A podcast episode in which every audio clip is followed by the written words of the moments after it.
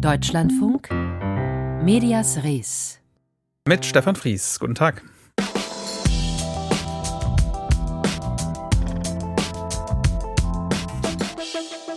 Eines Tages wird es keine gedruckte Bildzeitung mehr geben, keine gedruckte Welt, vielleicht gar keine gedruckte Zeitung aus dem Medienkonzern Axel Springer mehr. Das sagt sein Vorstandsvorsitzender Matthias Döpfner. Wann das so ist, will er aber nicht sagen. Was er sagt, dass demnächst Mitarbeiterinnen und Mitarbeiter entlassen werden, reden wir gleich drüber. Und dass bei ARD und ZDF Mitarbeiter gehen müssen, ist gerade kein Thema. Reformen dort aber durchaus.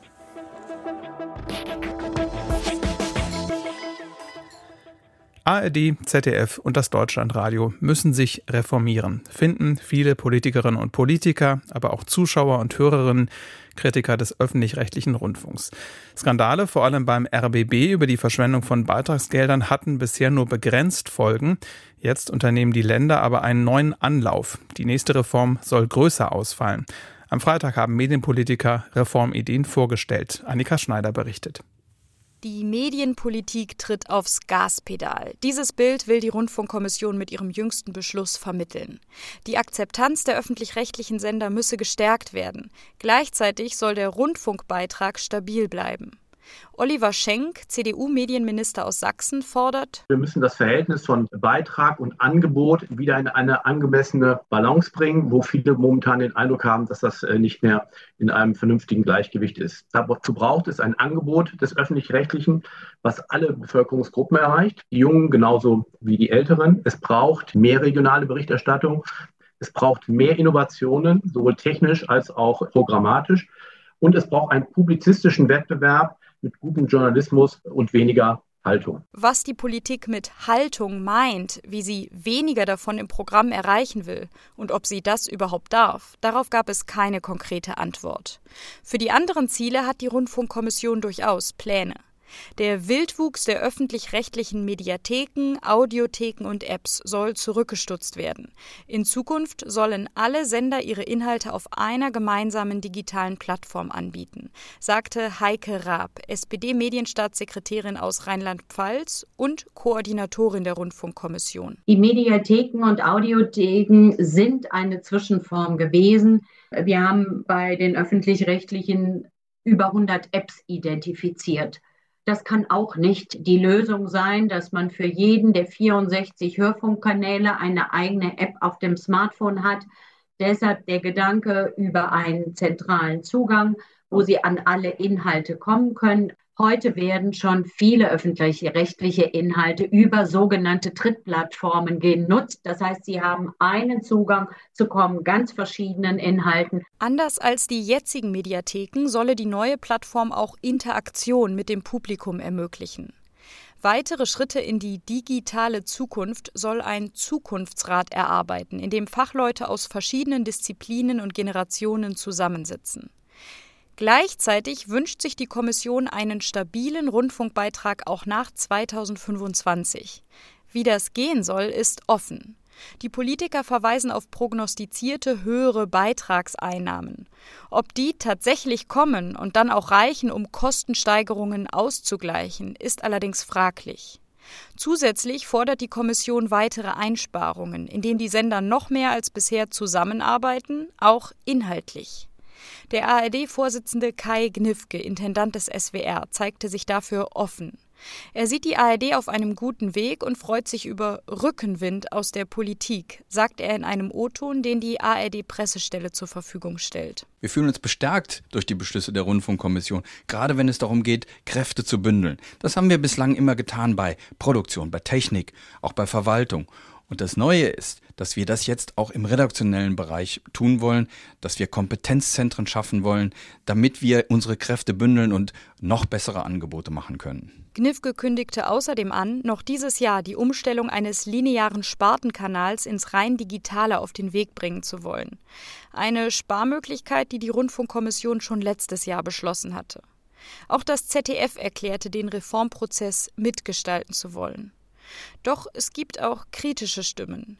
Heiko Hilker, Mitglied im MDR Rundfunkrat und langjähriger Beobachter der Medienpolitik mit seinem Dresdner Institut für Medienbildung und Beratung, sieht die Reformvorschläge nicht als großen Wurf an. Durch diese Beschlüsse wird ja der öffentlich-rechtliche Rundfunk während ARD, ZDF und Deutschlandradio in ihrer Struktur nicht verändert.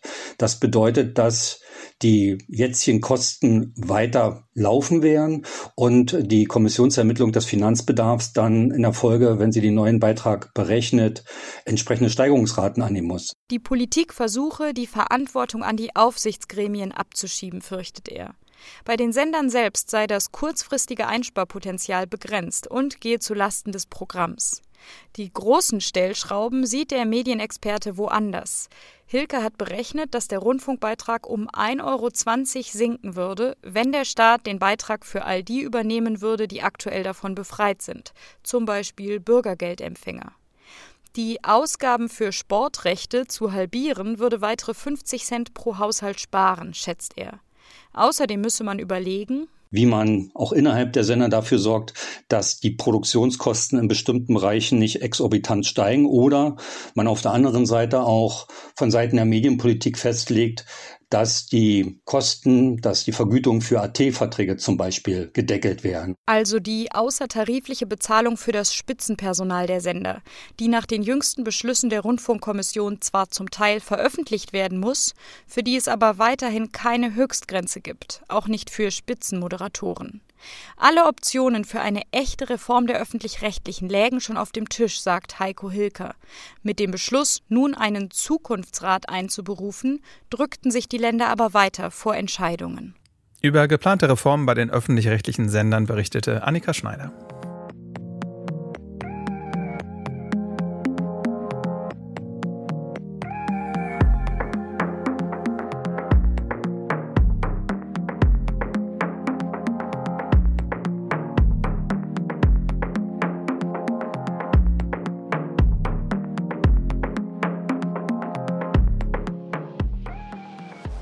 Es lief zuletzt nicht so gut für den Medienkonzern Axel Springer. Zuletzt hat er sein Fernsehprogramm Bild TV eingeschränkt, das ein Jahr zuvor noch mit hohem Anspruch gestartet war.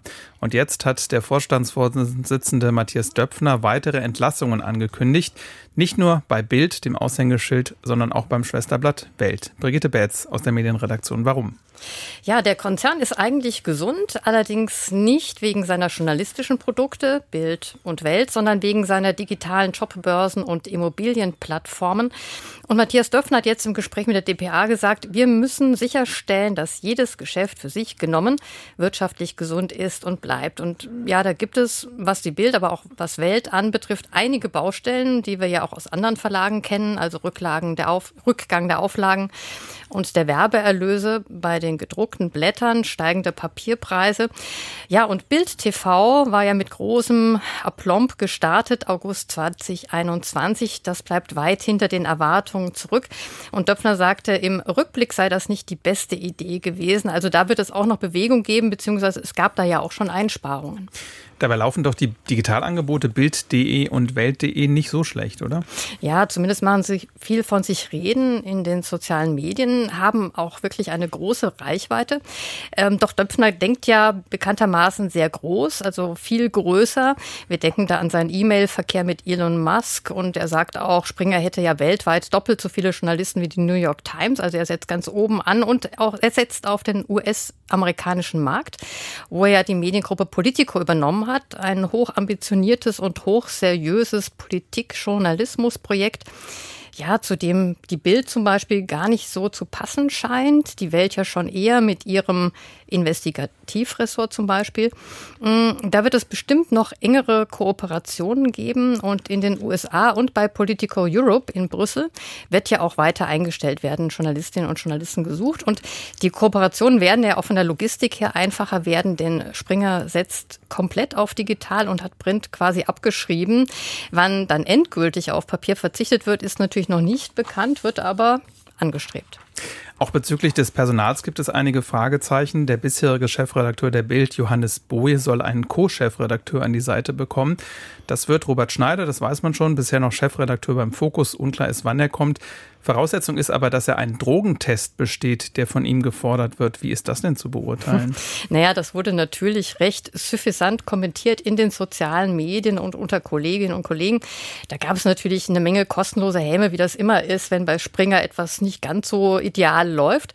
Ähm, dieser Drogentest hat aber auch mit dem Anspruch Springers eben zu tun, wie ich eben erzählt habe, in den USA als Medienunternehmen zu reüssieren. Da will man ja sogar der viertgrößte Verlag werden. Und da hat die Affäre um Julian Reichelt, dem Ex-Bild-Chefredakteur, doch einigen, einiges an Schaden angerichtet. Also nicht nur wegen der Vorwürfe, seine Macht intern ausgenutzt zu haben gegenüber Mitarbeiterinnen. Alles, was mit MeToo zusammenhängt, wird ja in den USA sehr streng beobachtet, sondern es gab ja auch Berichte über möglichen Drogenkonsum. Und dem will man jetzt, diesem Verdacht, dass bei Springer Drogen konsumiert werden, will man eben von Anfang an begegnen. Äh, Döpfner selbst hat das als ja international übliche Entwicklung bezeichnet, solche Tests einzufordern. Ja, vielleicht kann man das auch einfach mal so stehen lassen. Ein persönliches Problem für den Springer-Chef Matthias Döpfner hat sich auch erledigt. Er muss nicht mehr fürchten, dass ihm sein Doktortitel aberkannt wird. Worum ging es da? Naja, die Uni Frankfurt am Main, wo er eben promoviert hat, hat feststellen lassen, dass er zwar in seiner damaligen Dissertation äh, mehrfach nicht ganz sauber wissenschaftlich gearbeitet hat, aber in der Summe wäre das zu vernachlässigen. Ähm, man ist da Plagiatsvorwürfen nachgegangen, wie sie ja vielen Prominenten ähm, gerade immer wieder mal wieder gemacht werden. Döpfner ist ja Musikwissenschaftler. Er hat promoviert zum Thema Musikkritik und wie gesagt, er darf weiter Dr. Matthias Döpfner genannt werden. Über die Strategie des Medienkonzerns Axel Springer war das Brigitte Betz aus der Medienredaktion.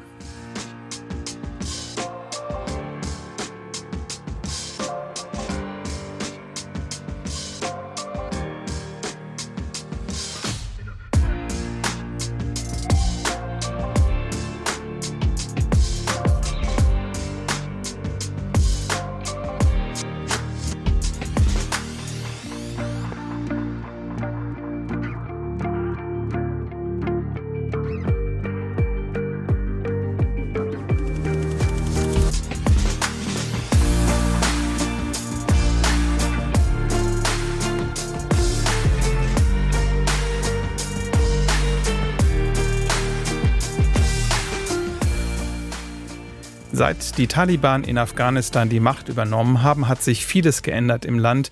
Unter anderem mussten viele Radio- und Fernsehsender dort schließen.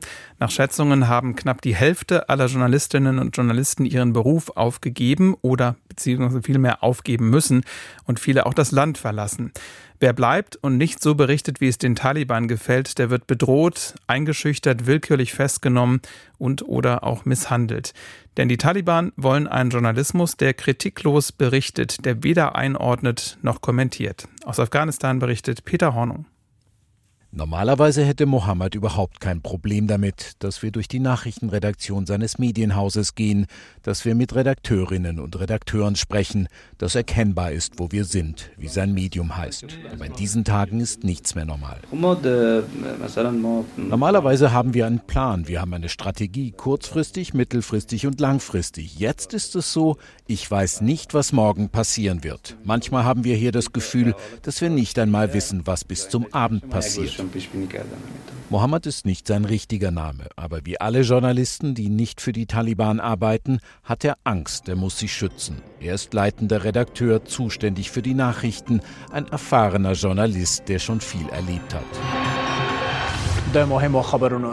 Staatliche Medien wie der Fernsehsender RTA Pashto haben diese Probleme nicht. Sie sind Sprachrohr der Taliban seit deren Machtübernahme im August 2021.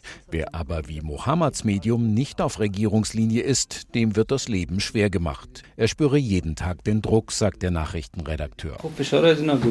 Es gibt verschiedene Arten von Druck. Ich als verantwortlicher Redakteur oder auch die Leute aus unserem Management, wir bekommen Druck vom Geheimdienst der Taliban, dem GDI. Wir bekommen Anrufe. Ich werde in ihr Büro zitiert und verhört. Sie stellen mir Fragen. So etwas kann ich aber nicht meinem Team erzählen. Wenn die hören, was wir durchmachen, dann werden die auch ganz mutlos. Auf uns lastet in vielerlei Hinsicht Druck.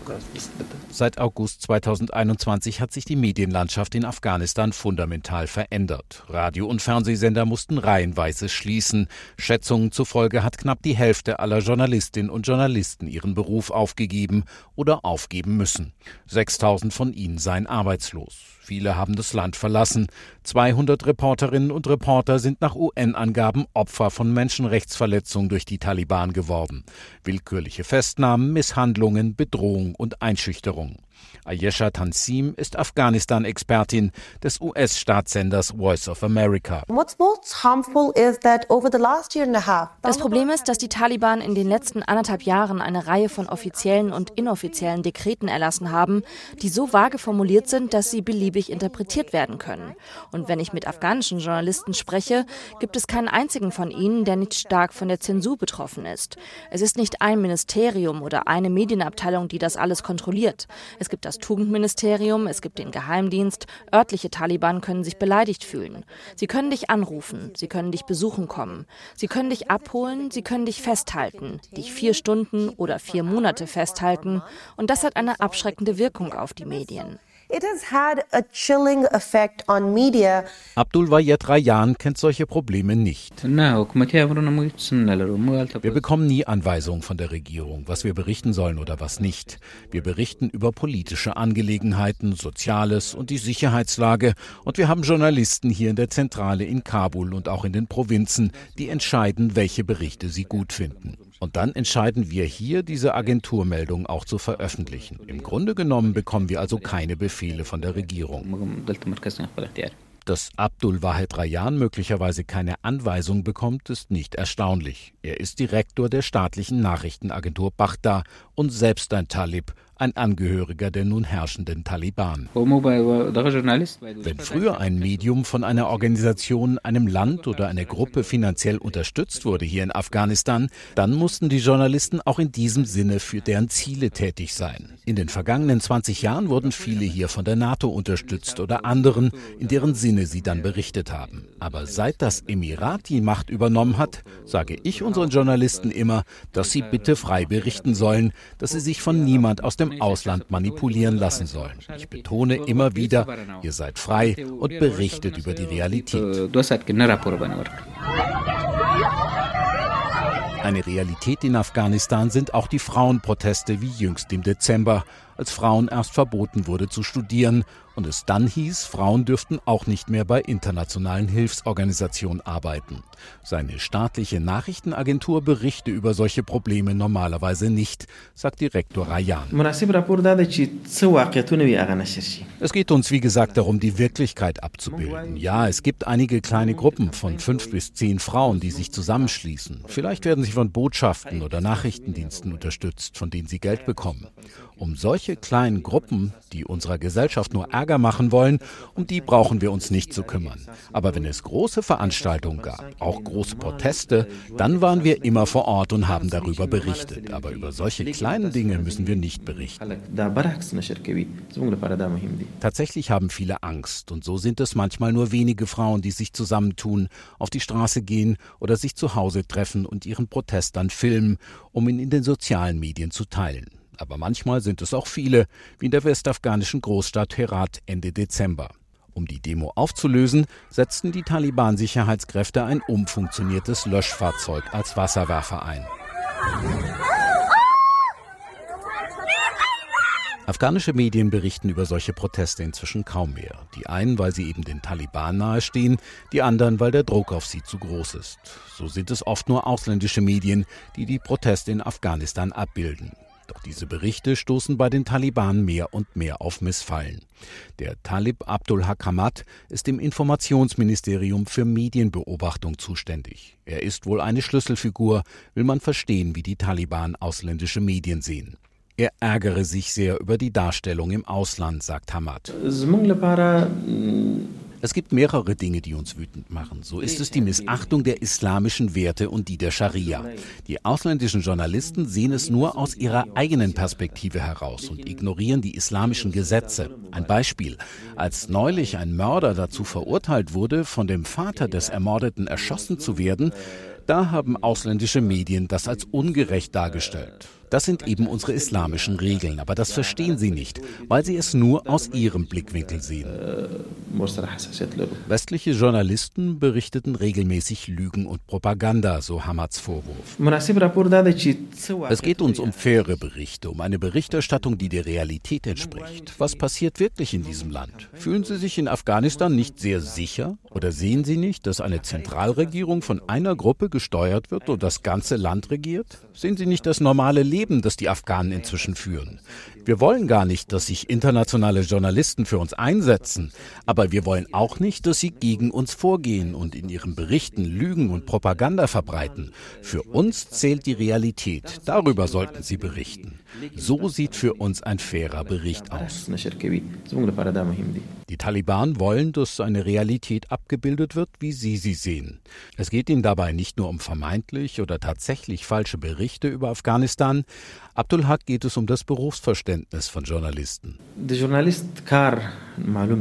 Die Aufgabe eines Journalisten ist es nicht, eine Situation zu analysieren, zu kommentieren oder gar den Richter zu spielen. Ihre Aufgabe ist es nur, eine Nachricht weiterzugeben. Ich kann ein gutes Beispiel nennen, das Univerbot für Frauen durch die Taliban-Regierung. Ein Journalist sollte darüber berichten, dass Frauen auf der Grundlage dieses Dekrets verboten worden ist, in die Universitäten zu gehen. Aber ich denke, es ist nicht seine Aufgabe zu erklären, dass die Zukunft der Mädchen nun in Gefahr ist oder dass es ungerecht ist, dass die Taliban-Regierung dieses Verbot ausgesprochen hat. Nach meinem Verständnis sollten Journalisten das nicht tun. Wie es scheint, sind nach den afghanischen Medien nun auch tatsächlich die ausländischen ins Visier geraten, eben weil sie nicht so berichten, wie es sich die Taliban wünschen. Seit deren Machtübernahme bis in jüngste Zeit hatten viele Korrespondenten Arbeitsgenehmigungen bekommen und konnten relativ frei berichten aus Afghanistan. Das aber hat sich in den vergangenen Wochen geändert. Immer mehr Journalistinnen und Journalisten wird ein Arbeitsvisum verweigert. Das Afghanistan der Taliban schottet sich ab. Und das sieht man eben auch bei den Medien. Aus Afghanistan berichtete Peter Hornung.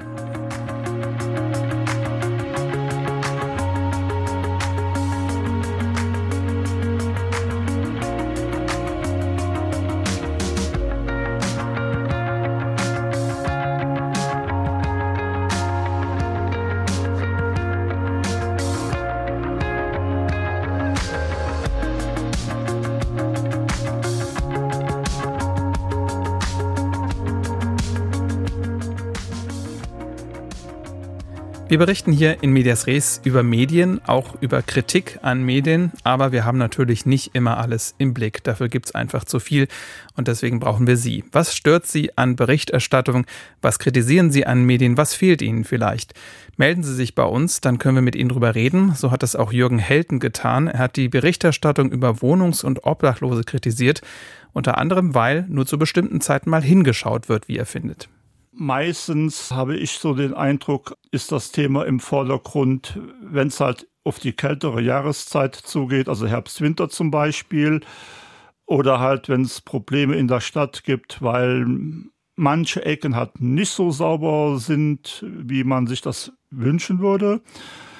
Und da habe ich bisher immer den Eindruck gehabt, hm, ich konnte noch nichts lesen oder zumindest noch nichts auswendig machen, was mich davon überzeugen konnte, dass man nicht hingeht und sagt, okay, es sind jetzt die, die Drogengebrauchenden und Obdachlosen, meistens wird das dann in einem Zusammenhang genannt, äh, die daran schuld seien. Aber man redet halt nicht mit den Menschen.